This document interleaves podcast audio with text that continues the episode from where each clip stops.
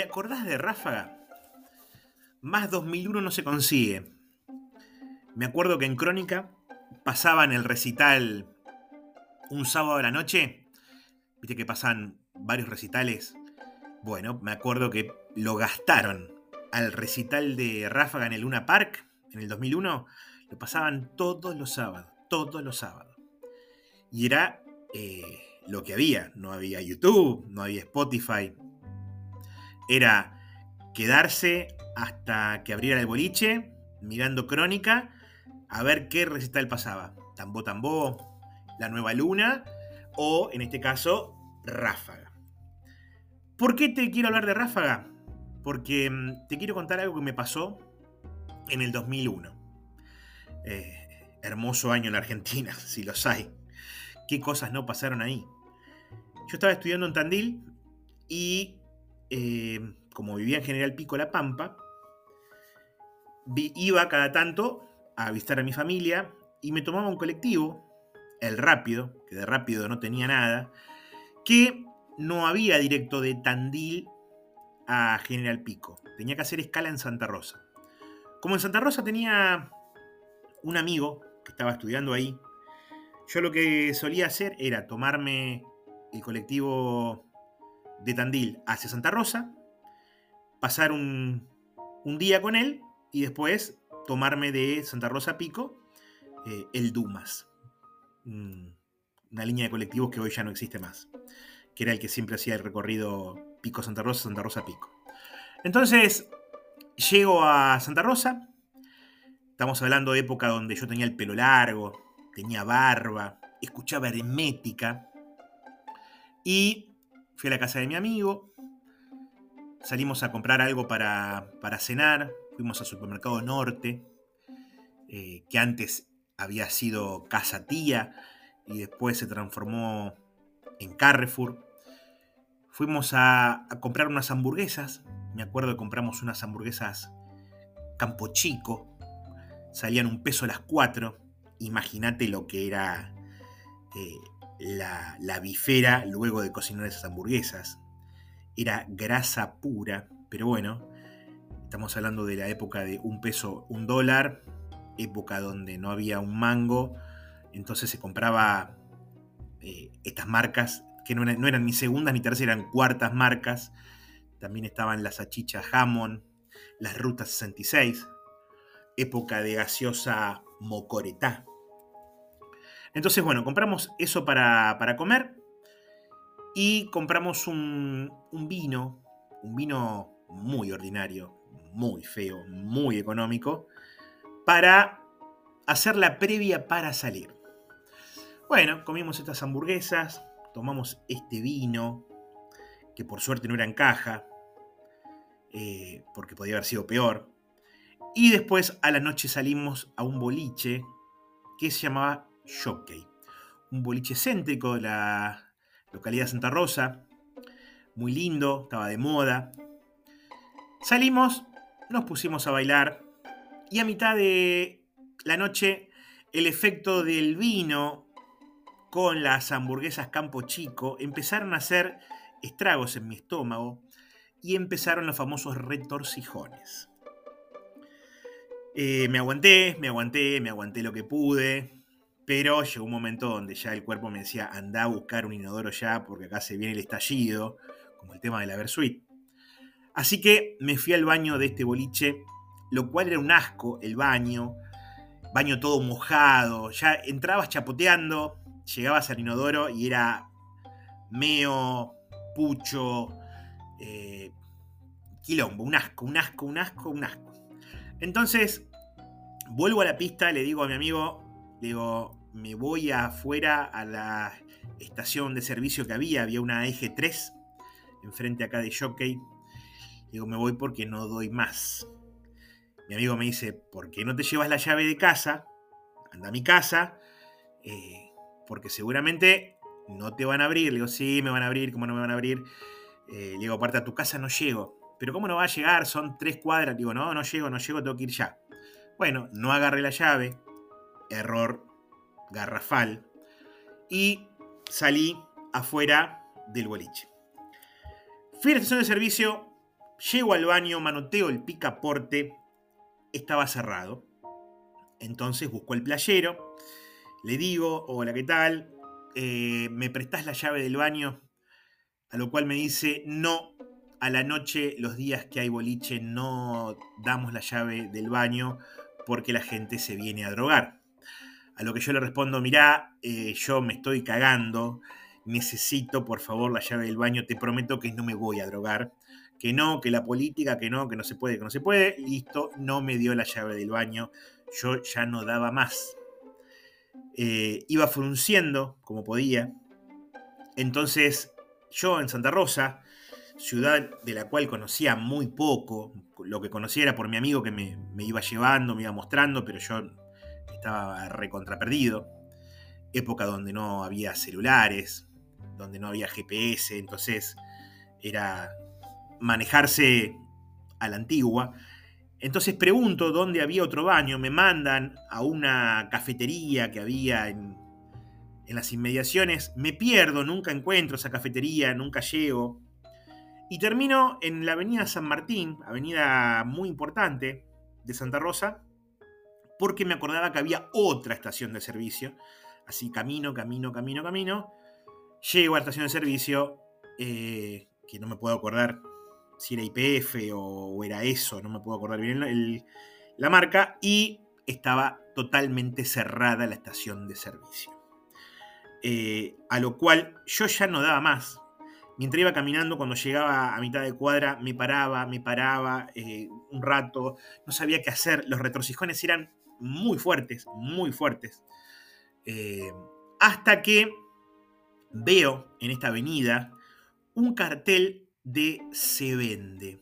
Había una casa que tenía un cartel que decía Se Vende y que tenía una reja no muy alta, no muy alta, y un patio en el fondo. Yo dije, esta es la mía, tengo que saltar esa reja, tengo que ir a ese patio y tengo que descargar, cueste lo que cueste. Y así fue, salté la reja, no me cagué en el salto de pedo, pero logré saltar la reja, metí un quilombo importante, parece que me caí y hice un, ruido importante, y como pude caminé hasta el fondo del patio, llegué al fondo, me bajé el pantalón, hice lo que tenía que hacer, fue una sensación, eh, no te puedo explicar lo que fue eso, fue tocar el cielo con las manos. Eh, fue pasar de un sufrimiento total a una felicidad plena. Fue hermoso hermoso, hermoso, hermoso. Eh, encima miro para el costado y como si alguien hubiera puesto ahí un milagroso papel de diario, revista o folleto, no me acuerdo bien, para limpiarme. Listo, dije, ya está, mejor imposible. Bueno, terminé lo que tenía que hacer, me limpié, me subí el pantalón y cuando estaba a punto de irme, escucho ruido a reja, como si alguien hubiera abierto la reja que yo había saltado hacía cinco minutos antes, a lo cual dije, ups, alguien me escuchó, alguien me vio, me voy a esconder. Me metí en el patio de vuelta y había una escalera de cemento que iba a la terraza de la casa. Entonces me escondí abajo de la escalera de cemento. Dije, bueno, me quedo acá el tiempo que sea necesario y cuando no escuche más ruidos me voy. Bueno, escuché la reja, escuché un par de voces y a los dos minutos ya no escuché más nada. Dije, bueno, espero, espero un rato más, espero un rato más y después me voy. Habrán pasado cinco minutos, no más de eso. Vuelvo a escuchar la reja, esta vez mucho más fuerte, y veo unos halos de luz potentes, como si fueran de linternas, que estaban ingresando al patio. Dije, no puede ser. Pensé que eran los dueños. No Error. ¿Quiénes eran? Era la policía de La Pampa, que después me entero que los verdaderos dueños de la casa vivían al lado, escucharon el, cuando salté yo a la reja, entonces primero quisieron entrar ellos a mirar, les dio miedo, entonces llamaron a la policía. Vino la policía y empezaron a entrar. Entraban con las linternas y apuntando, como si fuera una película, como si fuera un operativo con una mano apuntaban y con la otra alumbraban, yo escondido abajo de la escalera, yo decía, no, no, no, ¿en qué te metiste? ¿En qué te metiste? Entró el, entró el primer policía, recorría para un lado, otro recorría para otro costado, el patio era grande, y yo estaba ahí, digo, no me voy a mover de acá, no me voy a mover, no me voy a mover, hasta que se vayan. Eh, hasta que en un momento uno de los policías se viene acercando para la escalera. Y yo estaba ahí en el huequito. Entonces, cuando vi que se acercaba, dije, no, tengo que salir porque este señor se va a asustar, me va a disparar. Así que levanté las manos, salí de ahí afuera, el policía me vio, me dijo, tirate al piso, tirate al piso. No alcancé a explicar nada, me tiré al piso, caí justo al lado de la torta que hacía un rato que había fabricado. Por suerte no, no caí con las manos en la mierda. Caí al piso y en un santiamén eh, el policía me esposó me esposó insultándome, diciéndome de todo y diciéndome, levántate. Imagínate yo, boca abajo, con las manos esposadas en la espalda, tratando de levantarme con las piernas. Una imagen dantesca, eh, deplorable. Como pude me levanté, yo tenía el pelo largo en ese momento, todo el pelo en la cara, eh, lo que hoy se conoce como un delincuente. Eh, me agarraron del cuello y me fueron llevando hasta el patrullero. Salí por todo el patio, no me dejaban hablar, cuando yo quería explicar por qué estaba ahí, no me dejaban hablar.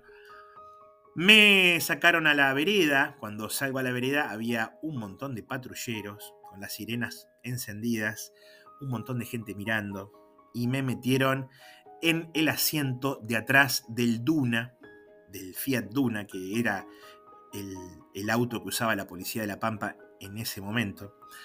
Me dejaron atrás del asiento solo. Obviamente eh, estos autos tienen el, activado el, seguro para que uno no pueda abrir las puertas de, de, atrás, así que yo no me podía escapar y me quedé solo, hasta que en un momento se acercó otro policía a preguntarme si había más personas adentro. Yo le decía, no hay nadie, vine a cagar, no busquen más a nadie, que no hay nadie, cállese, cállese, cállese la boca. Seguían buscando, seguían buscando. Bueno, se queda un grupo de policías investigando ahí en la casa. Y a mí me llevan a la comisaría.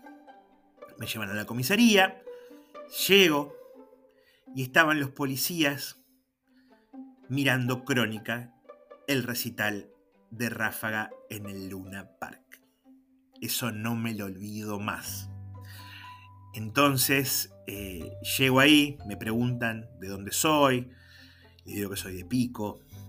Hay como una pequeña competencia entre Santa Rosa y Pico, hay como una pequeña bronca, ah, vos sos de Pico, ah, vos sos de Santa Rosa, la capital. Entonces cuando le dije que, sea, que era de Pico, mucho no les gustó. ¿Qué haces acá? Le expliqué no, lo que pasa es que yo vengo de Tandil y entonces y me tomo un colectivo, un salame total. Así que bueno, eh, me tomaron los datos, buscaron en la base de datos del 2001, te puedes imaginar lo que sería esa base de datos, a ver si yo tenía antecedentes. Y mientras iban comunicando por handy con los policías que se habían quedado en, eh, en la casa.